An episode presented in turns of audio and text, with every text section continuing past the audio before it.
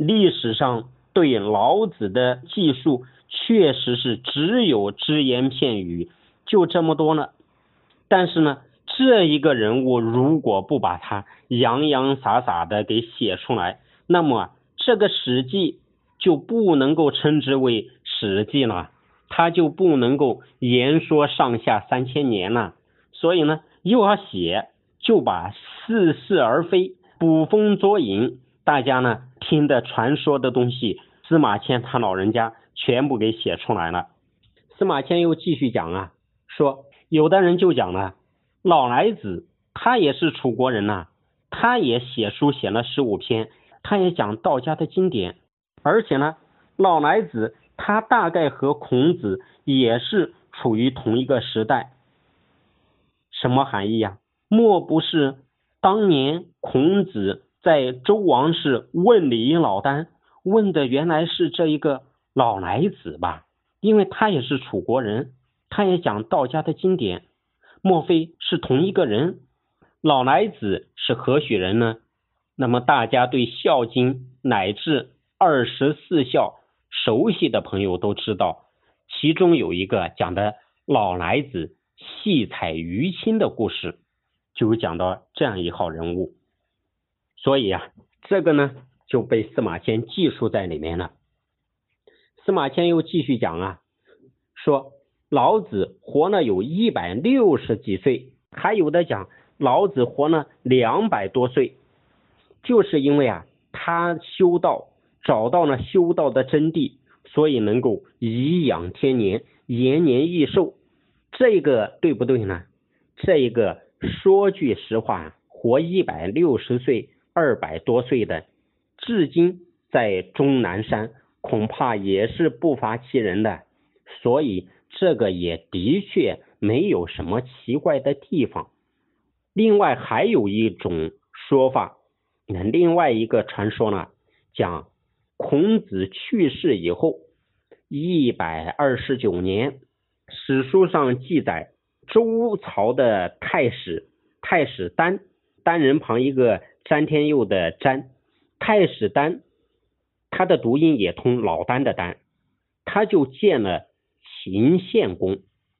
我们看孔子去世以后一百二十九年是哪一年呢？就是公元前的三百五十年，当时呢刚好是秦献公当政。太史丹呢，他就见了秦献公，就说了一番伟大的前瞻性的预言。他说道：“秦朝和周朝在最初的时候，两个地方啊几乎在一起，所以叫秦与周合。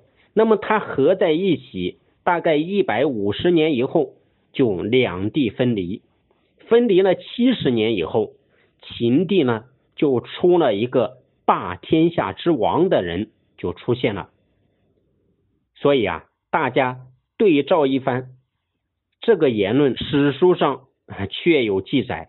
后来呢，也确实出了这样一位霸王者的人物，谁呢？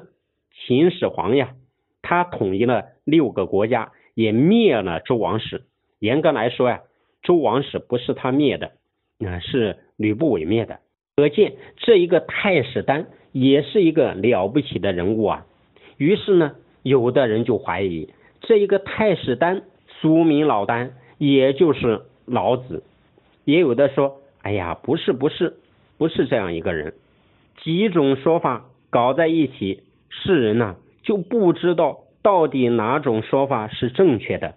最后结论，老子隐君子也，就是啊，他是一个真正的隐士。不是我们现在所讲的瘾君子，这一个话呢，我认为啊，他给了我们两层启发。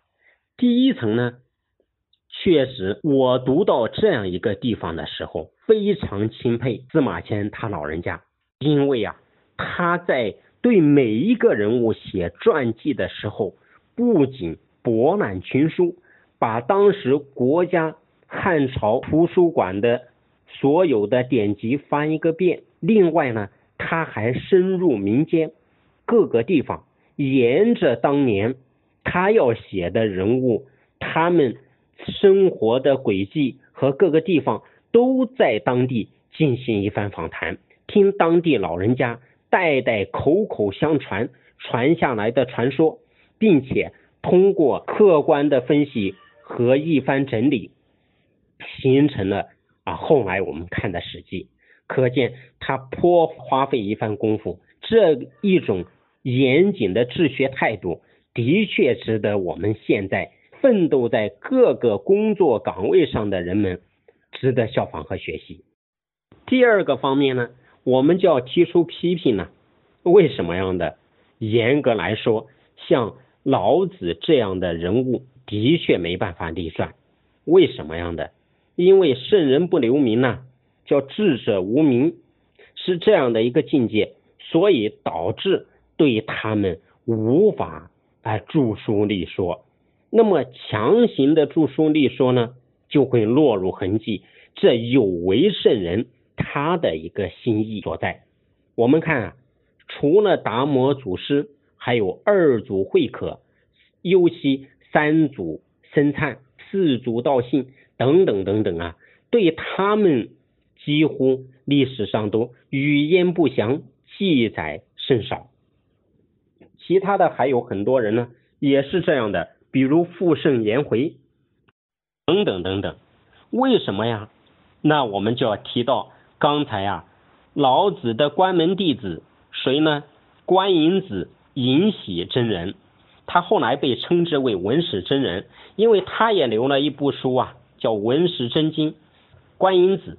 那么这一个观音子里面呢，他就讲到了一番话，叫“道无形，不以形观圣人；道无言，不以言观圣人。”道是无形无相的，你通过后天的他讲的话和他的行踪去判定一个人，并且为他作传，恐怕呀就不一定做得好啊。